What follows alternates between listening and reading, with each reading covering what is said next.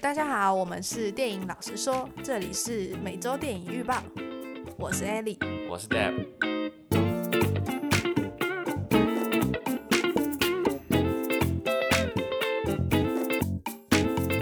好，那最近因为万圣节快要到了，那所以有很多恐怖电影都上映了，像是《惊声尖叫》啊，惊声尖叫，惊声尖叫，对，不是惊声尖叫，月光光心慌慌，还有暗黑电话亭，他们预告都出来了，对。对。呃，惊声尖叫跟月光光心慌慌，他们两个都是老作品。那惊声尖叫第一部是在一九九六年上的，那月光光心慌慌第一部是在一九七八年。那暗黑电话它是新的。好，问一下 Deb 好了，这三部里面你最想去看哪一部？我自己的话，应该是暗黑电话放在第一个，然后后面的话可能会是惊声尖叫，最后才是月光光心慌慌，因为。我觉得《暗黑电话》算是一个蛮新创的一个题材，然后相对于《月光心慌慌》还有那个《惊声尖叫》，可能会有比较创意的巧思，这是我比较期待的。那之所以把《惊声尖叫》排在比较后面一点的原因，但是又比《月光心慌慌》还要前面。你刚刚《惊声尖叫》排在第二。对啊，惊声尖叫放在。啊啊啊！没错没错。好，我以为你把它排到第三了。没有，我排第二。这是因为《惊声尖叫》它比较多的电影梗。那我们自己本身又是比较喜欢看电影的，所以我很好奇他会玩出什么样的电影梗，这样子。我在看这个预告的时候，有一个，你不觉得它很像某一部电影吗？你说《暗黑电话》吗？对，给你猜，你觉得它像什么？暗黑电话，嗯，它像，我觉得很像我们之前看的 Netflix 恐怖电影，嗯，那个叫做什么诊疗室的，还是是诊疗室？就是他最后那个小男孩变成一个恶魔，你是说那一部吗？不是，我不是说那一部，我说的是 It。哦，It，为什么？他，因为他 It 也是就是有小孩失踪，呃，然后有人要去找，然后年代也差不多。它里面感觉就是像那个什么，他穿黄色雨衣，我觉得就有点像是 It 里面那个小男孩啊。不知道是现在的人对那个年代的小朋友的歧视，就是雨衣就是要穿黄色，骑的那个脚踏车吗？还是？嗯本来在那个年代就只有那个款式的雨衣。你说到这个，我就想到一个，我查到一个点。It 的作者不是史蒂芬金吗？嗯。然后这一部《暗黑电话》作者叫做 Joe Hill。嗯。他也是《高潮妹生》的作者，就是他跟史蒂芬金合写《高潮魅声》，你还记得那部吗？我知道。所以我觉得是不是？你说他可能有崇拜他的意味之类，我不知道他的概念，有可能吧。嗯、然后，嗯、呃，我觉得。暗黑电话这一部就是故事看起来还不错啊，对、嗯、比就是另外两部看起来好一点，对，原创性比较高一点。对啊，原创性比较高，但是另外两部月月光光心慌慌跟惊声尖叫，他们就是比较算经典的原著，嗯、就是很常年下来的。那我相信本来就是会有一票。始终粉丝去看他们的电影，因为我自己没有看过《月光光心慌慌》，但我个人蛮喜欢《惊声尖叫》这个系列，因为我觉得他在原本的恐怖故事的套路上面玩出一些新的花样。嗯，对，而且其实我觉得《惊声尖叫》到后面，其实观众想看的是就是到底谁是凶手这件事情。对，就是观众会一直去想，干，所以到底身边的人到底是谁？对，嗯、而且我觉得它里面很厉害的就是。他每一集都可以找到同样的演员群回来演，你可以看到这些演员相对于当年已经老了不少。我 这两部好像都要找原本演员回来演，对不对？对啊，对啊，就三个嘛，原班的那三个人嘛，Sydney，然后警察，然后还有那个记者。对，他的预告片一样是以那种电话杀人的开场，每我记得好像后面几集每集都是这样，然后原班人马的回归，所以我们大家还是希望说他可以在里面开更多的电影梗的玩笑，就是哎、欸，他可以先预测结局，告诉你，他就预测结局，告诉你说，哎、欸，这结局是什么了，然后你后面就顺着他翻转式，对对对对对对对对对，就是那种感觉，对吧？惊声尖叫可以期待一下，依照我们之前看的几部，其实都不错嘛，对不对？应该说算是。独树一帜的作品，这是不是有点像是就是《绝命终结战》那样？对，他就是有他自己的风格，他自己的创意在里面。嗯、对啊。啊，那《月光光心慌慌》呢？因为我自己没看过。《月光心慌慌》的话，我看这次预告片，我觉得可以期待一点，就是自从上一集开始，嗯，那个女主角的阿嬷，就是最早期对抗 Michael Myers 的女主角，嗯，嗯你也可是看到原班人马的回归。等下，你可以简单讲一下，就是我没看过前面几集，所以他前面大概在演什么？它其实都是同样的概念，你就想象就是今天有个杀不死的杀人魔，嗯、他出来然后把一些智障年轻人给杀掉，嗯、每一集就是一样的套路。嗯，那只是上一集开始，我觉得哎、欸、不错看的原因在于说，他除了杀人魔要把这个杀掉之后，他另外制造了一个反转，就是当年那个女主角现在是阿妈了，嗯，她其实一直也在等待着 Michael Myers 出来，然后要反杀他，嗯、所以上一集有一个片段是，其实就是 Michael Myers 跟 Miles 啊、哦，迈克 Michael Myers 去跟那个阿妈去做一个反杀的，就是互相对抗的概念。你说是有点像精神尖叫一样吗？哎、欸，不太像，就是悉尼悉 Sydney 啊，Sydney Sydney，Sorry，Sydney Sydney，他有点像是没有在特别等他，嗯、就是一一如既往的过自己的生活，还是被动的，对，被动。今天又出现那个杀人魔，然后他就出来，然后再一次对抗他，但是。Michael Miles 他的那个阿嬷呢？他是一辈子就在等 Michael Myers 再回来，他相信 Michael Myers 不会死。Oh. 我觉得他们两个之间有一个奇怪的连结，情节，对，就像是两个就共生共灭那种感觉。Oh. 所以那阿嬷就是花了一辈子在等那个 Michael Miles。然后这是上一集我觉得好看，就是他有一段是说，嗯，他他以为把阿嬷处理掉了，嗯，结果他转头一看，阿妈不见了。对对，所以阿妈变成大魔王，有点那种感觉，就是我们以麦克麦斯的视角去看出去，干的阿妈好威哦，那种那种感觉，你知道吗？对，大概是这样啦。看起来还是不错啊。对啦，对。但总之，我觉得三部里面我最喜欢《暗黑电话亭》。对，我本身也是最喜欢《暗黑电话亭》，但是三部我应该还是都会看一下。好，那我们就带到下一个，是。蝙蝠侠，蝙蝠侠的电影拍不烂的蝙蝠侠。耶，蝙蝠侠这一部蝙蝠侠的导演是麦特李维斯，那他曾经指导过《星球崛起》还有《克洛佛档案》。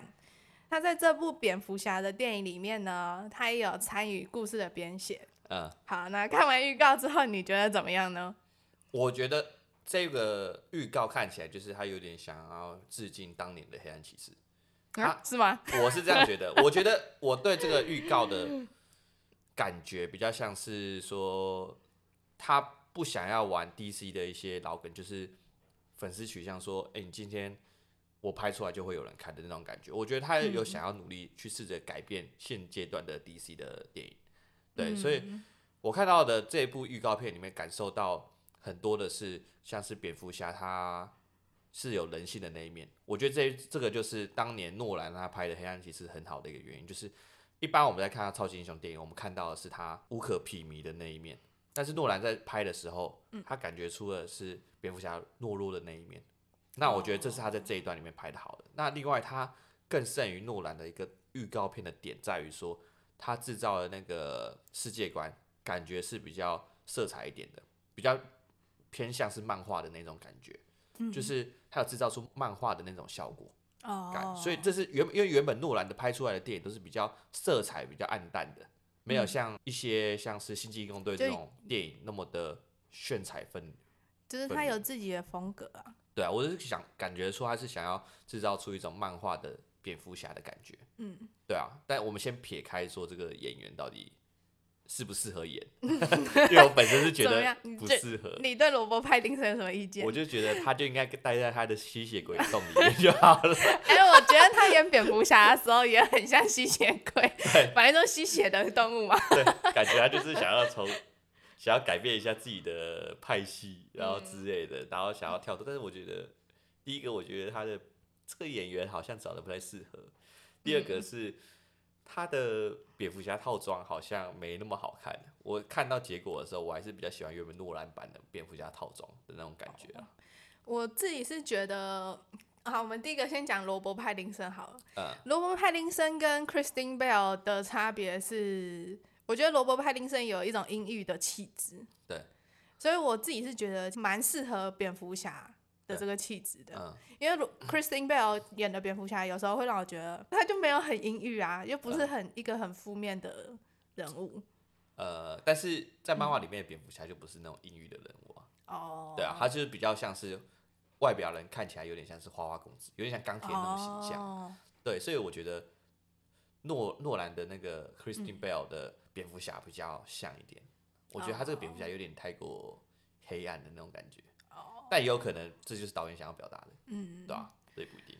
但就是我最不满意的是他的故事，嗯，就是因为这个导演就是麦特里维斯，他有导过《星球崛起》，还有《克洛佛档案》。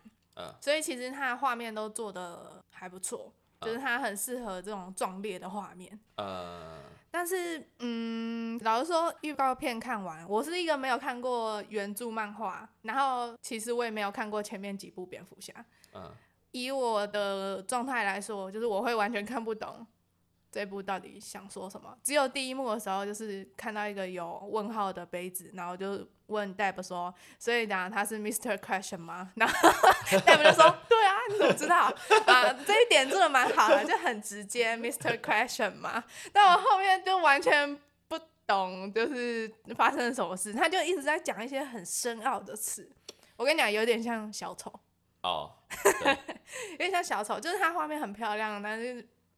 就是这个导演就是一直在介绍他的反派，然后介绍他的人物，他就把他就是要给你一个粉丝的概念，说哦，我这个电影里面会出现猫女哦，我的电影里面会出现蝙蝠侠哦，还会出现那个企鹅人哦，还有出现这个 Mr. Question 哦、欸。后面那个什么企鹅人什么，其实我都根本就不知道，我只知道有猫女和蝙蝠侠，还有一个 Mr. Question。所以我就说他这就是要给专门给粉丝看的电影的那种感觉。如果是我的话，我就不会去看。但是我觉得还是可以期待一下，就是我，我自己是觉得可以期待一下，就是相对于他以往 DC 所拍出来的电影，嗯、有感觉出这部电影有蝙蝠侠的风格的感觉。我是觉得他的美术啊，还有音乐做的蛮好的，我会觉得哇哇这样、嗯就是。但是故事我不行。可是他故事也还没拍出来，也不应该说故事我们还没有真的看到，所以高也有可能是预告片不行。你觉得预告片不行？而预告片就是电影亮相的第一步，然后你就不行了。那个、我就觉得说，那个还是我觉得我们语带保留，还是等到到时候状况再看嘛，好不好？好啊，OK。蝙蝠侠失望，有那么严重？没有那么严重，好不好？人家电影都还没出来，你给他 至少好好的看完，你再说失望都来得及。OK，不要那么早给他吓死刑，好不好？好，那第三个新闻就是 Alec Baldwin 亚历鲍德温，他在拍摄电影《Rust》的时候呢，他用道具枪误杀了他们的摄影师哈里纳哈钦斯，然后打伤了导演。那现在警方还在厘清事情的真相。嗯，嗯这个事情我就觉得很扯。对啊，就是干，我我有看到那个亚历鲍德温他的那个当场结束的那个惊恐的画面。干，如果我是我，我会想说。怎么可能发生这种事情？对啊，What the fuck？就是那不是都是道具枪吗？对啊。那你为什么道具枪可以导致你的戏剧人员死亡，甚至受伤这种事情？嗯。我觉得这个事情很不合理啊。然后我也比较好奇，说后期这个事情在法律上面你要怎么去宣判？因为毕竟他根本不知道自己拿的是凶器。我觉得这个事情整整体来言就是有点荒谬。我甚至会觉得说，干，这是不是一个阴谋论这种感觉？欸，你知道，其实好莱坞之前也有发生过类似的事件，呃，就是。李小龙的儿子叫李国豪，他在拍摄电影《龙珠战神》的时候呢，也是被道具枪杀死，而且那时候他才二十八岁而已。但我觉得，如果今天是李小龙他儿子被杀死，嗯，就会有让我那种想起那种会不会是有一种当年的种族歧视的感觉？我觉得你这太阴谋论了。对啊，但是我这也是阴谋论而已，我并不是真的说就是这样，我只是推测。没有，我跟你讲，他儿子长得很像白人，哦，所以我觉得不是这个问题。也不一定，就是好莱坞好像，因为我不是第一次听到，就是有这种道具枪误杀的事件。呃，就是对啊，觉得扯。对啊，我只是觉得这个事情发生在这个明星身上很扯。而且你这样会导致，就是之后的人都不敢拿枪。应该说，这个事情会让后续的道具组的人员，或者是整个好莱坞的影剧圈的人，会更慎重去看待这个事情啊。干那个摄影师想都没想到他死在这种情况下。对啊，他上一秒还在拍摄，下一秒嘣，只听到枪声他就倒地了。再过了几分钟，你不要在那边加油添醋。不是，我在想象那个人的那个那个心理。我是想象，干如果我是那个摄影师，嗯，我当下在拍，我很敬业在拍这部片，拍一拍之后，下一秒我听到嘣一声，然后我就倒地了，然后感受到很痛，然后就没了，人生就没了，嗯，他就这样不见了。他搞不好有很大的梦想，搞不好他有家庭，然后就突然就这样不见了。有，他有家庭。对啊，他有家庭，然后他就这样不见了，他的人生就这样结束了。他根本甚至不知道是怎么结束的。再缅怀一下，他叫做哈里娜哈钦斯。啊，好啦好啦好啦。对，啊，希望他们后续可以好好处理这个事情啊，一直这样，希望了，对啊。好，那我们这周新闻就到这喽，拜拜拜拜。